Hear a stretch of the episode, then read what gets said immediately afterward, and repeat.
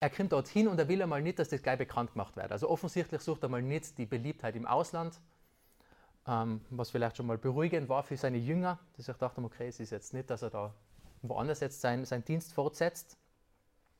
Er will nicht, will nicht, dass es bekannt wird, dass er da ist, aber es funktioniert, wie das halt so oft ist bei Jesus nicht. Sofort hören die Leid von ihm und kommen. Und dann lesen wir Vers 25 bis 26. Sondern alsbald hörte eine Frau von ihm, deren Töchterlein einen unreinen Geist hatte. Und sie kam und fiel nieder zu seinen Füßen. Die Frau war aber eine Griechin aus Syrophönizien und bat ihn, dass er den Dämon aus ihrer Tochter austreibe. Also eine Frau kommt, kommt zu ihm, das haben wir schon oft gehört in der Bibel, irgendwer kommt zu Jesus und braucht Hilfe. Und in dem Fall braucht sie nicht Hilfe für sich selber, sondern für ihre Tochter. Weil da ist ein unreiner Geist, der ihre Tochter quält. Und für unsere Ohren klingt das sehr komisch, oder? Wir haben jetzt nicht so viel, oder ich zumindest habe jetzt nicht so viel erlebt mit Dämonen oder unreine Geister. Aber in der Bibel ist es irgendwie ganz selbstverständlich, das wird ganz klar gemacht, sowas gibt es. Und für die Leute damals, auch wenn es jetzt für uns aus irgendeinem Grund nicht so das Thema ist, für die Leute damals war das ein Riesenthema. Vielleicht war das einfach offensichtlicher damals. Wie auch immer, die Vorstellung, dass man ein Kind hat, das man lieb hat, die eigene Tochter, und die wird von einem unreinen Geist, von einem Dämon gequält, ist furchtbar, oder? Ich weiß nicht, was man sich noch viel Schlimmeres vorstellen kann. Es ist also total logisch, diese Frau, die ist keine Jüdin und, und vielleicht hat sie dann irgendwo gehört, Ma, irgendwo da in Israel, da gibt es einen, der, der kann da helfen. Aber für sie war das nahezu unmöglich, als Frau und auch noch als Heidin da jetzt nach Judäa zu gehen und diesen Jesus zu suchen. Und dann hört sie auf einmal, boah, jetzt ist er dort hingekommen, wo ich eh schon bin. Und sie hört davon und sucht ihn und findet ihn auch noch. Und dann kommt sie zu ihm und, und wir erwarten, ja, Jesus regelt das sofort und bittet ihm um Hilfe für ihre Tochter. Ist total logisch, was sie macht. Und dann lesen wir Vers 27. Jesus aber sprach zu ihr, lass zuvor die Kinder satt werden, denn es ist nicht recht, dass man den Kindern das Brot nehme und werfe es vor die Hunde. Boah, das ist doch ein Schlag ins Gesicht. Für uns, die wir das lesen, und, und, und noch viel, viel mehr für die Frau, die doch sicher so viel Hoffnung auf diesen Moment gesetzt, wo sie endlich diesen Jesus findet, dass sie ihrer Tochter hilft. Und, und jetzt sowas. Was, was sagt Jesus da? Aus dem Kontext, gerade mit diesem Aspekt Juden und, und Heiden, und auch wenn man jetzt die entsprechende Stelle im Matthäus-Evangelium liest, merkt man gleich, okay, mit den, mit den Kindern sind, ist da jetzt das jüdische Volk, sind die Juden gemeint, und mit den Hunden machen die Nichtjuden, die Heiden. Und das wirkt dann so lieblos von Jesus, oder? Total rassistisch eigentlich. So abweisend und hart, was ist da los? Ich, ich weiß nicht, wie es dir geht, aber das ist, entspricht gar nicht dem Bild, was ich sonst von Jesus habe. Oder wenn ich, wenn ich irgendwie Eigenschaften von Jesus aufzählen müsste, dann wäre er auf keinen Fall rassistisch dabei und es wäre auf keinen Fall lieblos dabei. Aber er wirkt da so in Vers 27. Und man, was macht man, wenn, wenn unser Gottesbild, das wir irgendwie so haben, das ist vielleicht von der Bibel informiert, vielleicht auch nicht, aber was ist, wenn, wenn wir irgendwie ein Gottesbild haben und es entspricht jetzt nicht am Text, den wir lesen? Und unter der Annahme, und die Annahme mache ich, und, und ich hoffe, die machst du auch, dass die Bibel Gottes Wort ist, gibt es dann eigentlich genau zwei Möglichkeiten, die man machen kann. Und das erste ist, oder die man machen kann, zwei Möglichkeiten, was halt gerade los ist. Die erste Möglichkeit ist, dass mein Gottesbild falsch ist. Oder? Ich lese da was über Gott und, und das widerspricht dem, was ich über Gott denke. Und, und wenn die Bibel Gottes Wort ist, ja nachher denke ich was Falsches über Gott und muss das entsprechend dem Text anpassen. Und die zweite Möglichkeit ist, dass ich den Text, den ich, lies, den ich da halt gerade lies, ein bisschen missverstehe. Oder? Aber wenn die Bibel Gottes Wort ist, nachher bleibt nicht viel anderes übrig, kommt man vor. In beide Fällen ist es schlau, wenn man sich mit einem Text hart tut und, und der Text ist hart, oder? Wie Jesus da mit der Frau umgeht. Wenn man sich den einfach nochmal genau anschaut und den versucht genau zu studieren. Und auch ein ganz wichtiges Prinzip, gerade wenn man irgendwie mit schwierigen Texten umgeht, ist, das ist Gottes Wort und Gott widerspricht sich selber nicht. Das heißt, wenn man wissen, und wir wissen zum Beispiel aus, aus den Geschichten, was jetzt noch kommen und aus dem Rest von der Bibel, dass Jesus nicht rassistisch ist. Dass er Juden und Nicht-Juden liebt. Ja, und, und wir wissen, Gott widerspricht sich nicht in seinem Wort. Das heißt, das ist schon mal ein guter Hinweis darauf, wenn, wenn mir jetzt vorkommt, Jesus ist da rassistisch, ja, nachher versteht den Text da irgendwie falsch. Und auch mit lieblos. Jesus ist nicht lieblos, das wissen wir aus seinem Wort. Das heißt, mir kommt vor, er ist da in Vers 27 rassistisch und lieblos, aber aus dem Rest von der Bibel bin ich mir eigentlich ziemlich sicher, Jesus ist es nicht. Wie, wie gehen wir jetzt damit um? Haben wir da jetzt einen Widerspruch in Gottes Wort? Nein, ich glaube nicht. Ich denke, es ist eben der Kontext, der uns da hilft, zu verstehen, was los ist. Und gerade dieser radikale Bruch mit dem traditionellen Judentum, den Jesus vorher gemacht hat und das ich schon ein bisschen erwähnt habe, ich glaube, das war jetzt total wichtig, dass Jesus seinen Jüngern und allen klar macht, er ist nicht aus jüdischem Gebiet geflohen, weil er vor seiner Entschuldigung, vor seinem Auftrag als Messias flieht. Er ist immer noch der Messias der Juden. Er ist immer noch der König der Juden. Und seine Antwort auf diese Bitte vor der Frau ist vielleicht nein, aber vielleicht ist es einfach noch nicht. Wenn man genau hinschaut, sagt er, er lässt zuvor die Kinder satt werden. Und er zeichnet da ein Bild, das für uns vielleicht ein bisschen härter klingt, als es damals war.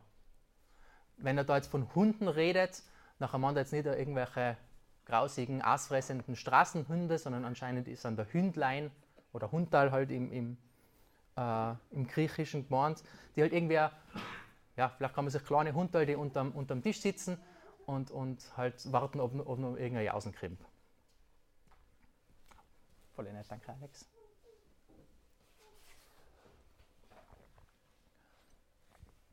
Also sei Ablehnung für diese Frau da, die hat mit seinem Auftrag, den er von Gott gekriegt hat, getan.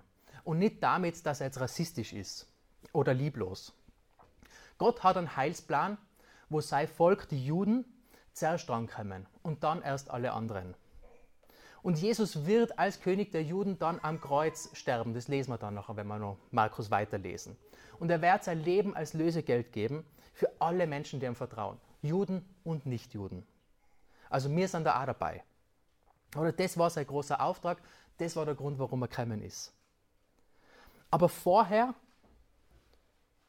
vorher war sein Auftrag, bei dem jüdischen Volk zu lehren und zu wirken. Und warum das jetzt genauso ist und, und nicht anders, keine Ahnung, aber das war Gottes Plan, das war Gottes Heilsplan. Und ich denke, er will da einfach ausdrücken, na, ich bleibe bei meinem Auftrag, den ich von Gott gekriegt habe. Und deswegen sagt er der Frau, ja, du bist noch nicht dran. Und ich denke, da steckt auch für uns vielleicht eine wichtige Lektion drinnen, weil wenn wir Jesus um was bitten und, und wir dürfen und sollen Jesus um, um Sachen bitten, er ist da, er hört uns, dann kann es auch sein, dass die Antwort ist ja oder na oder später. Und wir müssen darauf vertrauen, dass er gut ist und gerecht ist. Und dass er weiß, was er tut. Und, und wir können da nie was einfordern. Man, außer er hat uns versprochen, dass er irgendwas tut, dann können wir schon vertrauen, dass er das tut. Aber auch dann ist es ja, ihm überlassen, wie er das macht und wann er das macht. Er ist der Herr und nicht mir. Und wenn wir jetzt weiterlesen in Vers 28, genau das hat die Frau auch verstanden. Sie aber antwortete und sprach zu ihm, Herr, aber doch essen die Hunde unter dem Tisch vor den Brosamen der Kinder. Brosamen sind übrigens Brösel, wer das nicht gewusst hat. Das ist irgendwie ein bisschen ein altes Wort. Die Antwort von dieser Frau ist, ist bewundernswert, finde ich. Sie ist total demütig. Sie akzeptiert das, was Jesus da sagt. Sie, sie akzeptiert, dass er der Herr ist, sie nennt er mal so. Und nachher bleibt sie bei diesem Bild vor diesen Kindern und die Hundal, was er, was er da gezeichnet hat. Und sagt, oder drückt damit aus, ja, ich verstehe das schon, ich bin eigentlich noch nicht dran. Ich verstehe, dass dein Auftrag ist, zuerst die Kinder versorgen und dann die Hundal und das passt, ich kreise so die Hundal. Aber in dem Bild sagt sie, kleine Kinder schmeißen ständig was an, wie wenn sie essen. Ein bisschen was bleibt doch für die Hunde auch übrig. Und Jesus geht darauf ein. Sie stellt jetzt nicht seinen Auftrag, zuerst zu den Juden zu gehen und dann erst zu den Heiden, in Frage. Sie stellt dann nicht seine Herrschaft in Frage. Und in dem Rahmen, da zeigt sie einfach so großes Verständnis, so große Demut, so große, großen Glauben und, und Jesus geht darauf ein und sagt, ja, stimmt, deine Tochter ist geheilt. Und er sprach zu ihr, also die steht jetzt in Verse 29 bis 30. Und er sprach zu ihr, um dieses Wortes willen geh hin, der Dämon ist aus deiner Tochter ausgefahren. Und sie ging hin in ihr Haus und fand das Kind auf dem Bett liegen und der Dämon war ausgefahren. Also ich kann mir jetzt vorstellen, dass Jünger das auch gemacht hat, um sie ein bisschen zu testen, dass er deswegen so vielleicht ein bisschen spitzig das formuliert hat, zu schauen, wie reagiert sie drauf. Aber ich denke, in erster Linie war es, um, um seinen Jüngern und allen zu sagen, na, ich bin immer noch der Messias der Juden. Mein Auftrag sind jetzt zuerst einmal die Juden, die zu lernen und dort zu wirken. Aber dann haben auch die Heiden ihren Platz und ihre Zeit. Ja, ich denke, wir lernen einfach auch daraus, Gott und Jesus rettet, wen er will und wann er will. Und, und wenn wir ihm eben um was bitten, und, und das darf man mit Zuversicht machen, ja, dann müssen wir oder dürfen wir nicht vergessen, dass er der Herr ist. Und manchmal ist seine Antwort nein und manchmal ist seine Antwort später. Er hat uns, unsere, uns, er hat uns seine Liebe total bewiesen, indem er für uns gestorben ist und uns gerecht, gerecht gemacht hat vor Gott, wenn wir auf ihn vertrauen. Oder? Also seine Liebe, die steht, die ist fix, darauf kann man vertrauen. Und auch wenn er auf, auf ein Gebet, wo uns vorkommt, das ist total was Gutes, das muss Jesus doch wollen. Und, und wenn es dann heißt, na, oder vielleicht später, das weiß man ja nie, müssen wir das akzeptieren und müssen vertrauen, man, er ist gut, er ist gerecht, ich weiß das, auch wenn ich jetzt nicht verstehe, wie er jetzt handelt. Und ich denke, das ist, ich meine, die Frau hat dann gekriegt, was sie wollte, aber halt erst mit ein bisschen Zeitverzögerung. Aber ich denke, das ist definitiv eine Lektion, die wir aus der Geschichte lernen können. Jesus ist der Herr und wenn man ihm was bittet, ist es manchmal vielleicht nah oder später. Gehen wir zur nächsten Geschichte. Ich lese Vers 31. Und als er wieder fortging aus dem Gebiet von Tyrus, kam er durch Sidon an das Galiläische Meer, mitten in das Gebiet der zehn Städte. Also Markus beschreibt einfach, wie Jesus herumzieht und es ist immer nur in heidnischem Gebiet. Es geht jetzt schon Richtung zurück jüdisches Gebiet, das Galiläische Meer, da hat er angefangen zu wirken und so. Aber ein Teil davon war auch noch, oder ich glaube das Nordufer oder so, es war immer nur heidnisches Gebiet. Das heißt, Jesus, Jesus bleibt nur bei den Heiden. Und jetzt Vers 32. Und sie brachten zu ihm einen, der taub war und stammelte, und baten ihn, dass er ihm die Hand auflegte. Also sie kommen, irgendwelche Leute kommen und bringen einen Taubstummen. Und bei uns in der Baptistengemeinde haben wir seit einiger Zeit ein paar Leute, die, die sind taub, taub und stumm, ja, also man kann nicht mit ihnen reden. Und die sind total nett und, und man freut sich immer, wenn man sie sieht, sie sind total freundlich, man kann halt irgendwie sie begrüßen und nett lächeln. Aber ich finde es total gut, dass sie sich gegenseitig haben. Das ist halt so eine kleine Gruppe. Und weil sie reden halt miteinander mit Gebärdensprache. Und das ist zum, Teil, zum Beispiel auch total schön, wenn sie miteinander beten, weil nachher machen sie die Augen zu und, und wachteln halt irgendwie so um und man merkt aber, sie beten und das ist cool irgendwie. Aber wenn das jetzt nur eine Person wäre, dann kann ich mir denken, dass die voll einsam wäre. Weil man kann jetzt schon mit ihnen kommunizieren, sie kommen aus der Ukraine, und dann haben wir halt so eine App und, und da kann man dann reinreden und nachher ist halt, oder man, ja, wenn, wenn man jetzt keine App hätte, dann könnte man es halt schreiben, wenn man die gleiche Sprache irgendwie kann. In dem Fall geht es halt mit der App.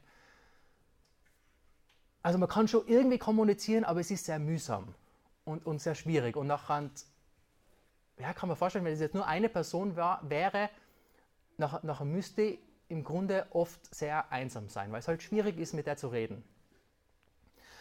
Und das steht jetzt da nicht ganz explizit da, aber bei dem kann ich mir jetzt vorstellen, der Mann da, der taub ist und stammelt, vielleicht war er von Geburt an taub und hat deswegen auch nie richtig reden gelernt, weil wie soll denn das ergehen? Vielleicht kann man noch ein bisschen mit, mit Lippenlesen arbeiten und, und vielleicht ein paar Laute machen, aber wenn man sich selber nicht hört, wie soll man da reden lernen? ich kann mir vorstellen, dass er total einsam war und dass es halt einfach voll schwierig war, mit dem zu kommunizieren. Er hört ihn nicht, man hat nicht die gleiche Sprache. Gebärdensprache hat es damals, glaube ich, auch noch nicht gegeben. Schreiben haben auch nicht alle kennen. Man, er hat da jetzt Freunde und Familie gehabt und vielleicht haben die ihn jetzt einfach an der Hand genommen und zu Jesus gebracht, weil sie gehört haben, da ist dieser Jesus gekommen.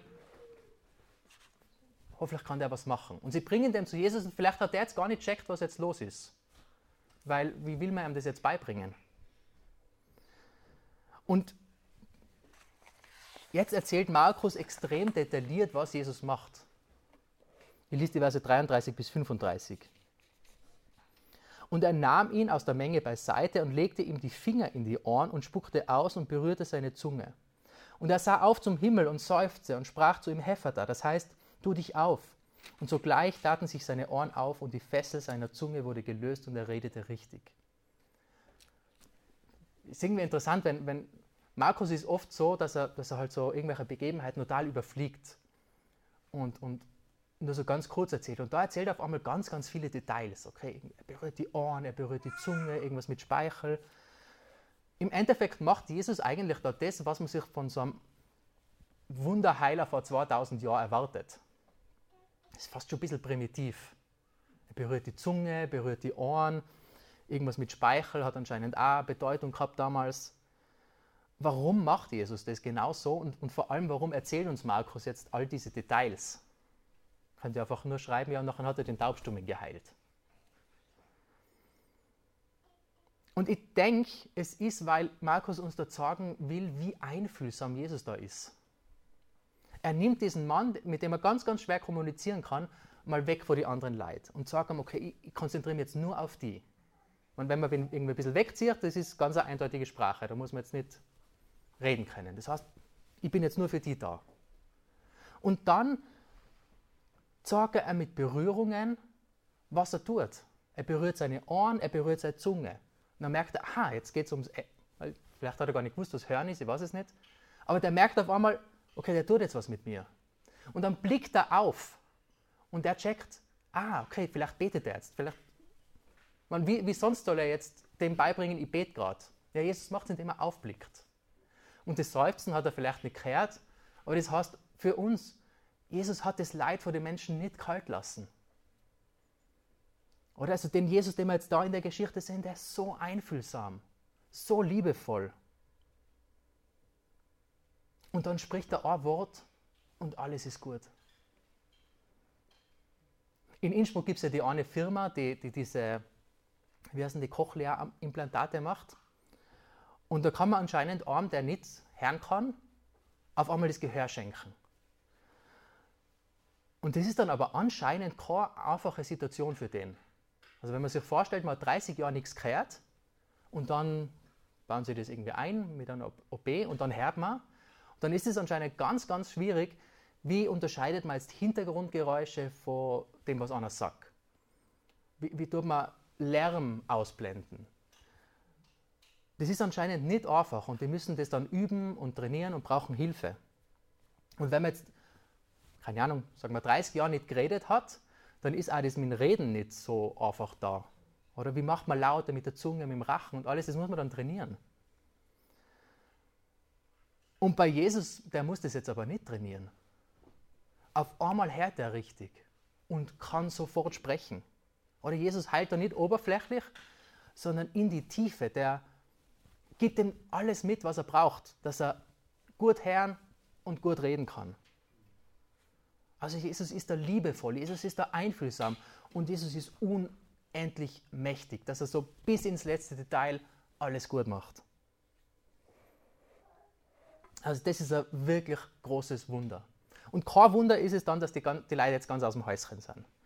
In, in Vers 36 und 37 lesen wir dann, und er gebot ihnen, sie sollten es niemandem sagen. Je mehr er es ihnen aber verbot, desto mehr breiteten sie es aus. Und sie wunderten sich über die Maßen und sprachen, er hat alles wohlgemacht. Die Tauben macht er hören und die Sprachlosen reden. Jesus wollte nicht, dass man erfährt, wer er ist. Er wollte es nur geheim halten, dass er der Messias ist. Und deswegen hat er oft, wenn er da so Wunder gemacht hat, hat er versucht, es klein zu halten. Er hat gesagt, man erzählt es nicht überall herum. Erzählt es nicht überall herum, wer ich bin.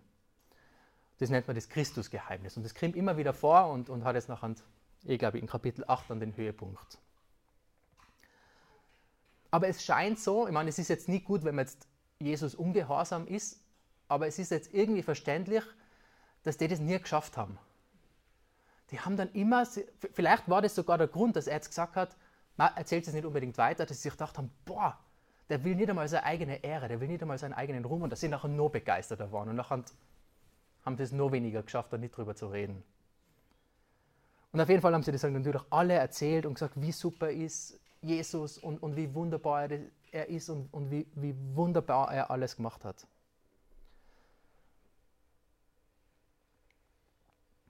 Ja, aus der Stelle nehmen wir uns auf jeden Fall mit, dass wir was über Jesus lernen. Oder er heilt und hilft auf, auf seine Weise und das ist genau die richtige Weise. Und das kriegt man vor, hätte man nicht besser machen können. Er holt den Taubstummen genau dort ab, wo er ist, zieht ein bisschen auf die Seite, geht voll auf den ein. Mit, mit diesen symbolischen und sichtbaren und spürbaren Handlungen kommuniziert er mit dem Taubstummen genauso, wie der das verstehen kann. Und dann macht er alles wohl. Also da sehen wir an Jesus, der einfach wunderbar ist, der super ist. Und, und die Tatsache, dass wir den Jesus auch jetzt kennen dürfen, da müssten wir eigentlich genauso wie die Leute ausflippen. Und ja, man, uns hat er nicht verboten, dass wir das nicht weiter sagen dürfen. Aber eigentlich müssten wir da genauso, ja, müsste eigentlich ausflippen wie die Leute, weil, weil Jesus so super ist. Schauen wir uns die letzte und, und, und dritte Geschichte an. Die Speisung der 4000. Zu der Zeit, ich liest die ersten drei Verse in Kapitel 8. Zu der Zeit, als wieder eine große Menge da war und sie nichts zu essen hatten, rief Jesus die Jünger zu sich und sprach zu ihnen, Mich jammert das Volk, denn sie harren nun schon drei Tage bei mir aus und haben nichts zu essen. Und wenn ich sie hungrig heimgehen ließe, würden sie auf dem Wege verschmachten, denn einige von ihnen sind von ferne gekommen. Also Jesus ist jetzt immer noch im Heidengebiet. Man weiß jetzt nicht, ob diese ganzen Mensch Menschenmenge nur aus Heiden bestanden hat. Vielleicht sind auch Juden entgegengekommen, die gesagt haben, okay, Jesus ist wieder auf dem Weg zurück. Aber es ist nur im Heidengebiet. Also wir können davon ausgehen, dass es wenigstens zum Großteil Heiden waren. Und die sind halt irgendwie Jesus nachgezogen. Die waren jetzt da irgendwie in der Einöde, lesen wir nachher in Vers 4, also ein bisschen in der Wüste, weit weg von Dörfern und Städte und so.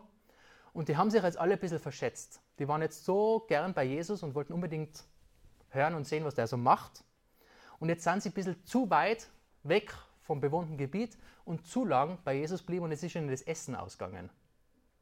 Und das war jetzt anscheinend wirklich recht eine blöde Situation, wenn 4000 Leute weit weg von Zivilisation und jetzt haben sie kein Essen und Jesus sagt, okay, wenn jetzt die einfach heimgehen lasst, die sterben. Oder manche von denen sterben eine wirkliche Notsituation.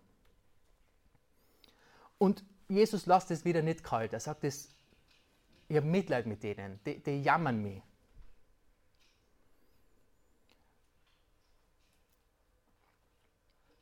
Und er sagt es so zu seinen Jüngern. Was machen wir jetzt?